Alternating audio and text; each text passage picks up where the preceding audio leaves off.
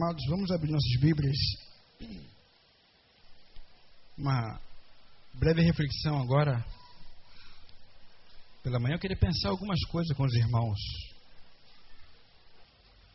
Vamos fazer isso em poucos minutos. Eu dormi com uma palavra na cabeça e acordei com outra no coração. Eu queria compartilhar com os irmãos sobre a que veio do coração no coração. João capítulo de número 13.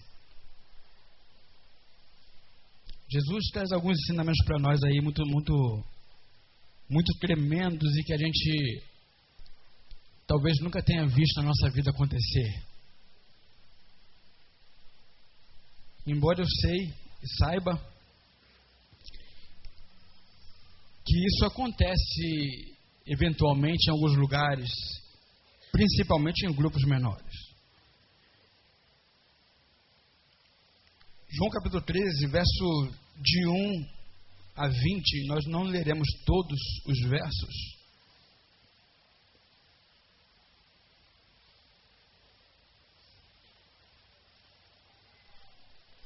Diz assim: Antes da festa da Páscoa, sabendo que a sua hora de passar deste mundo para o Pai já tinha chegado, como havia amado os seus que estavam no mundo, amou-os até o fim. Durante a ceia, durante a ceia, durante a ceia, tendo já o diabo posto no coração de Judas Iscariotes, filho de Simão, que o traísse, Jesus, sabendo que o Pai tinha depositado nas suas mãos todas as coisas e que havia saído de Deus e ia para Deus, levantou-se da ceia, levantou-se da ceia, tirou a vestimenta de cima e, tomando uma toalha, cingiu-se com ela. Depois, colocou água limpa numa bacia, água numa bacia, e começou a lavar os pés dos discípulos. A lavar os pés dos discípulos. E a enxugá-los com a toalha com quem estava cingido. Aproximou-se de Simão Pedro que lhe disse: Senhor, tu vais lavar os meus pés? Respondeu Jesus: O que eu faço não sabes agora, mas o compreendereis depois. Disse Pedro: Nunca me lavarás os pés. Respondeu Jesus: Se eu não te lavar, não tens parte comigo. Respondeu Simão Pedro: Senhor, não apenas os pés, mas também as mãos e a cabeça. Disse Jesus: Aquele que já se banhou não necessita de lavar senão os pés. No mais, está tudo limpo. Ora, vós estáis limpos, mas não todos. E aí, no decorrer do, do texto, Jesus já falando sobre aquele que eu havia de cair. Aí, no finalzinho, aí ainda, a gente pode ver no verso de número 17, depois de todo o acontecimento, de todo o episódio, naquele, naquela ambiência, no verso 17, Jesus diz: Agora que sabeis estas coisas, bem-aventurados sois se as fizerdes. Interessante, queridos, que o que chama atenção aqui nesse texto, dentre tantas outras coisas, obviamente eu não vou abordar todas elas, até porque os irmãos já aprenderam que muito do que a gente fala é próprio de nós mesmos, né? Ou seja, é oriundo daquilo que existe dentro de mim, é peculiar daquele que fala.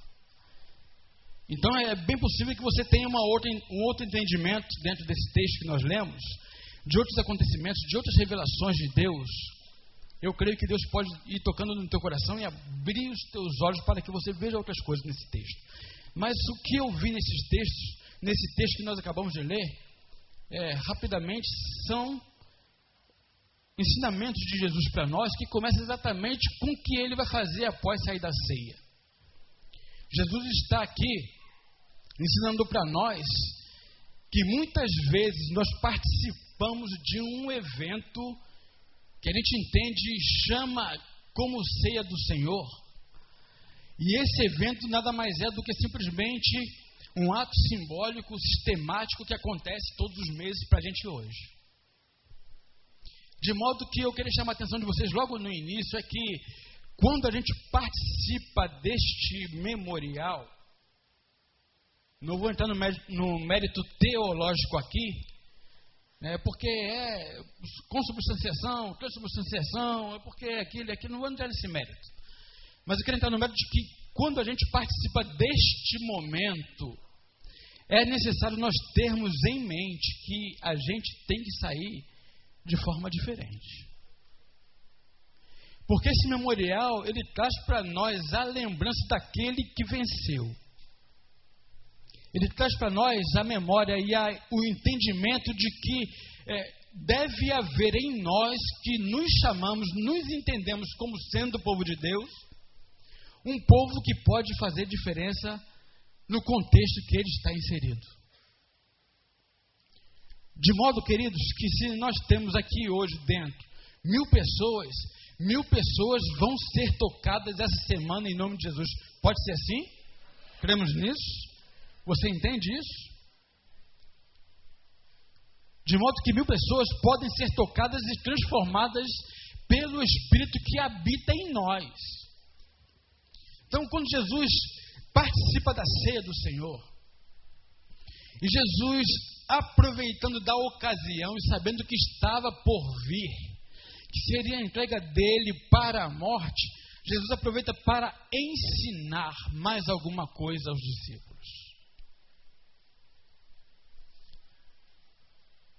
Nós, naturalmente, procuramos sempre aquilo que vai fazer com que as nossas atividades se, tornam, se tornem notórias. A gente vai procurar sempre, por causa da necessidade do ego adoecido, lembra do ego adoecido? Por causa do ego adoecido que há em nós, a gente vai procurar sempre luzes para tornar notória a nossa posição é, o nosso estrelato, é, a nossa capacidade intelectual. Mas Jesus aqui, ele não chama à existência essas coisas. Jesus ensina aqui, neste episódio, um ato totalmente contrário àquilo que vai trazer para a luz.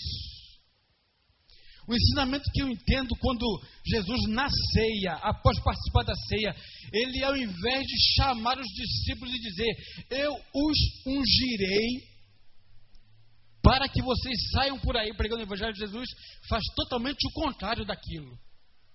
Jesus chama os discípulos, se aproxima deles, Jesus toma uma toalha, Jesus é, pega uma bacia com água e Jesus agora lava os pés dos discípulos. Que coisa mais esquisita é essa? Que coisa esquisita, né? Jesus podia fazer tanta coisa aqui, na nossa concepção, eu não é? Jesus podia botar todo mundo em feira, agora vocês vão cair no poder do Espírito, eu vou derramar sobre vós uma porção dobrada do Espírito de Deus, e vocês vão ter e tal. Mas Jesus não faz nada disso, Jesus pega e lava os pés. Que coisa, né? Jesus lava os pés dos discípulos, queridos. De forma que, quando ele chama os discípulos, Jesus não cita nomes específicos. Embora cada discípulo tinha é, uma identidade própria de cada um deles. Existia ali cobrador de imposto, existia ali médico, existia ali é, um monte de discípulos reunidos, não diz que eram só os doze, mas existiam os discípulos reunidos ali.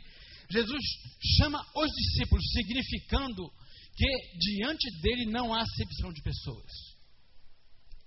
Não há nomenclatura, não há aqui um, uma separação de classes é, financeiras.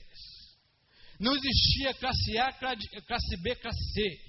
Não existia classe alta, média e baixa. Jesus faz de igual forma para todos os discípulos, dizendo o seguinte: não importa quanto você tem na tua conta bancária. Eu estou ensinando você a mesma coisa com aquele que não tem nada para guardar dentro do seu, debaixo do seu colchão. A primeira coisa que eu entendo aqui é que quando Jesus ensina isso, ele está dizendo o seguinte: todos vocês têm que aprender que os pés dos outros devem ser lavados. E lavar os pés significa, logo de imediato, um ato de humildade, entendendo que nós devemos fazer uns pelos outros. É isso que vai dizer no texto. Porque no verso 5, ele pega e ele lava os pés dos discípulos e depois enxuga. Agora, lavar os pés também, queridos, nós podemos entender que significa dar refrigério e descanso para o cansado. Naquela época, aquela cultura judaica, todos que eram recebidos nas suas casas tinham os pés lavados. Era-lhes oferecido uma bacia para que eles pudessem lavar os pés, a fim de que tivessem um descanso confortável. Lavar os pés ali, então, significa, de alguma forma, você proporcionar aquele que podemos chamar de próximo momentos de descanso, de refrigério, de conforto. Jesus está ensinando que lavar os pés muito mais do que tirar a caraca, muito mais do que ver as unhas sujas, significa um ato de você servir o próximo, sempre que for possível estiver ao seu alcance, no teu contexto, proporcionar refrigério para a alma. É isso que Jesus está ensinando. Tão bem ensinando. E aí, quando a gente pensa em lavar os pés, é interessante olhar para Pedro e ver a resistência que ele tem de imediato. Daqui a pouco a gente vai chegar na resistência de Pedro. Mas dentro desse contexto também, em lavar os pés, a gente vai perceber que lavando os pés de alguém, a gente tem uma percepção maior daquela pessoa ao qual o pé é lavado. Lavar os pés pode significar denunciar alguns fatores algumas realidades existentes na vida daquele cidadão. Jesus, quando lava os pés, ele com certeza viu um monte de tipo de pé ali. E a gente, ao lavar os pés, mesmo que seja na forma simbólica, é possível que a gente vá descobrir algumas peculiaridades de algumas pessoas, como intimidade, vamos colocar assim, de algumas pessoas que estão sempre nos acompanhando no caminho. É bem possível que ao lavar os pés você vai encontrar alguns tipos de, de pés, como pés muito furados, cheio de furos.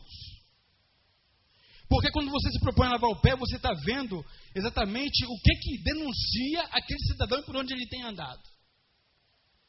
Lavar os pés pode ser que você encontre pés furados, porque a vida de muitas pessoas tem sido vidas oprimidas pelos muitos espinhos encontrados no caminho. E você, lavando os pés, você vai dando refrigério para essa pessoa. Você vai dizendo, eu estou contigo.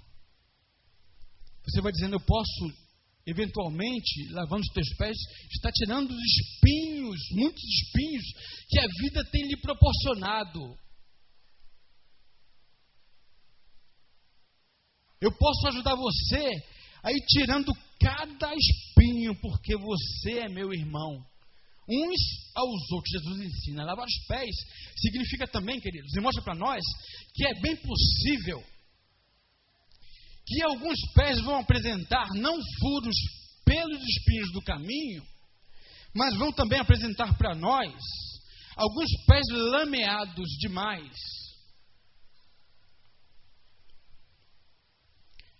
Simbolizando, quem sabe, talvez algumas pessoas que tem vivido vidas de intensas tempestades.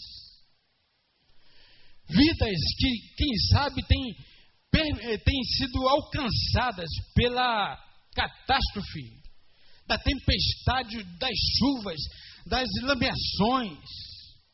E que, quem sabe, está desesperançadas e precisa alguém que as ajude a, quem sabe, tirar a lama dos pés. Jesus está ensinando o seguinte: quando você lavar o pé de alguém, é bem possível que você vai encontrar barro. Porque essas pessoas não têm vivido no, no, num caminho de asfalto, onde você quase que fica limpo o tempo todo. Mas existem barros e que precisam ser reparados, vistos, e você pode caminhar junto.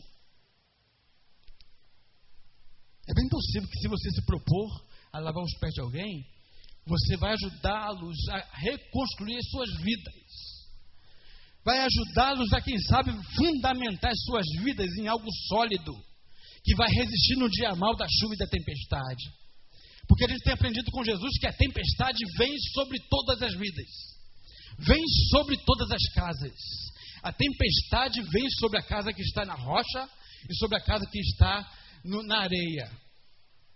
Muitas pessoas têm vivido uma vida na areia e têm se lameado, e você pode, quem sabe, talvez ajudando-os a lavar os pés, ajudá-los a solidificarem na fé na rocha que é Jesus Cristo, através do ensinamento e da vida. Jesus está dizendo: lavem os pés, porque é possível que vocês encontrem alguns pés lameados.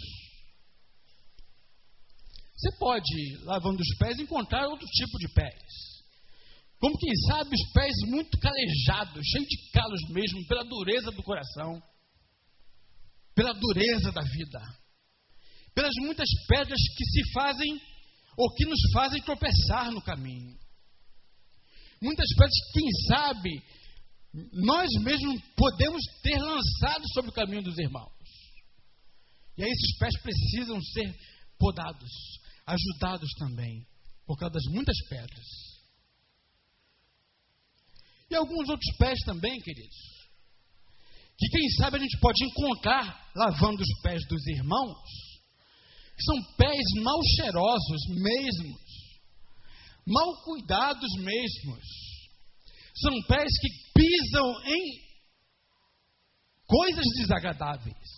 Vocês entendem o que eu digo? São pés mesmo que, quem sabe, por causa do descuido da vida, ao passar no caminho, não percebeu que o cachorro tinha passado por ali antes.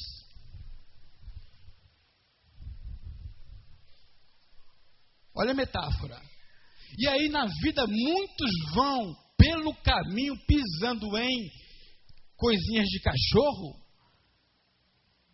Mas Jesus não está dizendo para você repreender, ou, ou, ofender, ou humilhar, ou julgar. Jesus está falando, lave os pés.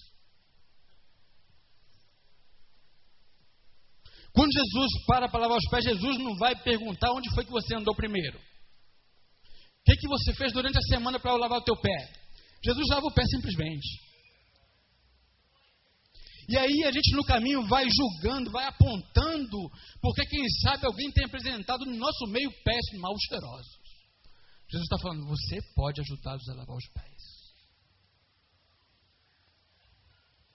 Agora, qual é o que eu vejo aqui? E principalmente na vida de Pedro, não, Senhor, meu pé não. Alguma resistência que a gente vai apresentando para que os nossos pés sejam lavados.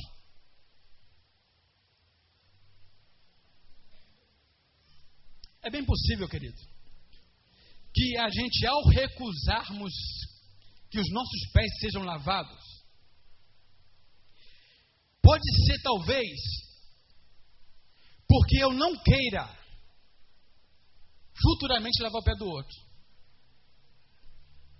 Porque afinal de contas, se você lavou meu pé, vai chegar um momento que eu vou ter que me curvar diante de você para lavar os pés.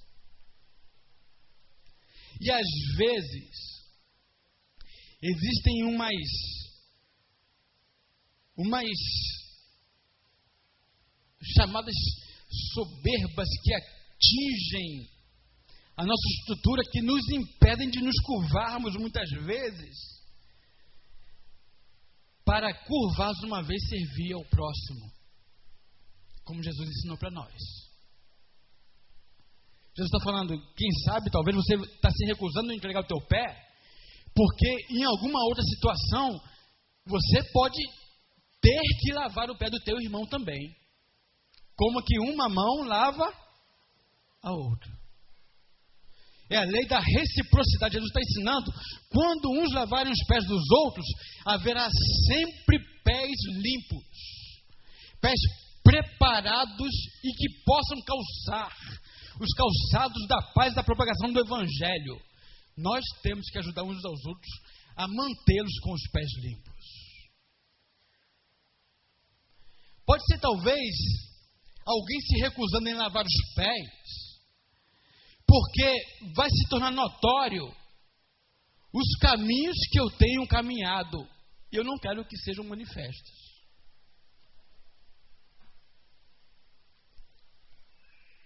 Qual é o caminho que eu tenho caminhado na minha vida, no oculto da minha vida, onde você não tem acesso, eu tenho caminhado, mas eu não quero que você saiba que eu tenho caminhado por lá. Onde é que você andou durante todo esse tempo, toda essa semana? O que foi que nós fizemos durante toda esse, essa semana na nossa vida? E aí, quando Jesus diz, lavai os pés, está dizendo o seguinte: torna manifesto a verdade por onde tem andado os teus pés. Por isso nós devemos lavar os nossos pés. Por isso nós devemos apresentar os nossos pés. E aí, queridos, com esse ensinamento de Jesus, eu vou aprendendo que nem sempre, naquilo que parece ser de poder daqui para lá, é de verdade o ensinamento feito por Jesus, se não tão somente servir o próximo com e amá-lo como a ti mesmo. É isso que a gente tem que aprender com Jesus. Não sendo Deus, sendo Deus, não usurpou ser igual a Deus, mas tornou-se forma de homem e sendo agora homem, humilhou-se até a morte, morte de de cruz. Jesus nunca tentou ser melhor nem maior do que ninguém, apenas amor. Participar da ceia do Senhor requer um entendimento, uma reflexão, olhando para dentro. O que é que eu tenho feito com as muitas bacias de água que Deus tem dado na minha mão? Se eu tenho apresentado essas bacias com a água limpa como foi me dado, ou se eu tenho apresentado essas bacias ao Senhor novamente com as lamas, com os espinhos, com os, com os calos. O que é que você tem feito com a bacia que Deus tem dado na sua mão? Essa é a reflexão da ceia do Senhor.